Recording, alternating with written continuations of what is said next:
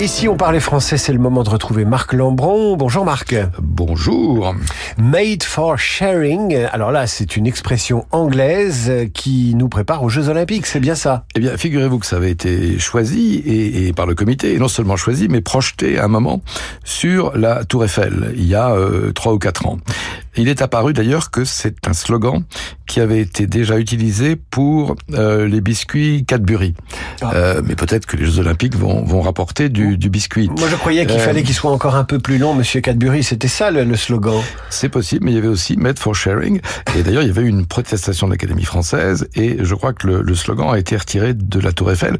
Je ne sais pas encore si il est en, en, en vigueur. Bon, alors on pourrait dire, je ne sais pas, fait pour partager, mais c'est un peu plat. Mais tous ensemble ensemble, unis dans l'exploit, vive les jeux. Il y a donc, euh, je, je, fournis gratuitement des possibilités de slogans à, à Madame euh, Hidalgo. Qui n'aura plus la possibilité de les tweeter. Euh, le langage, ben, c'est un sport de combat avec vous, euh, Marc Lambron.